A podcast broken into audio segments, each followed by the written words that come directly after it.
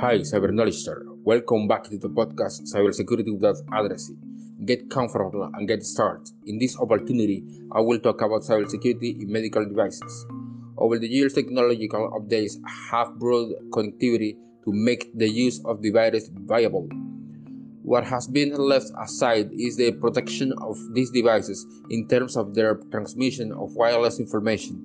Another point that had not been touched upon is uh, the protection of those computer assets that handle sensitive or medical information that is transmitted digitally through the internet. To date, to date cases of ransomware have been heard and read in hospitals, of death uh, files and malfunction of machinery that are vital to keep a patient alive.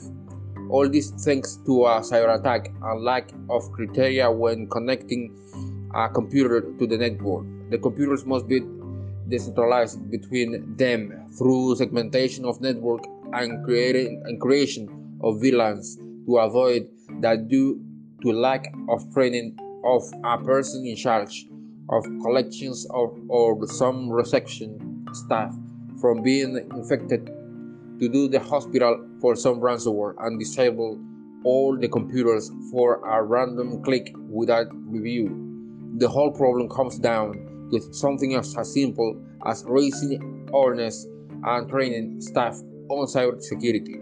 But remember, be safe when you're navigating the seas of the internet.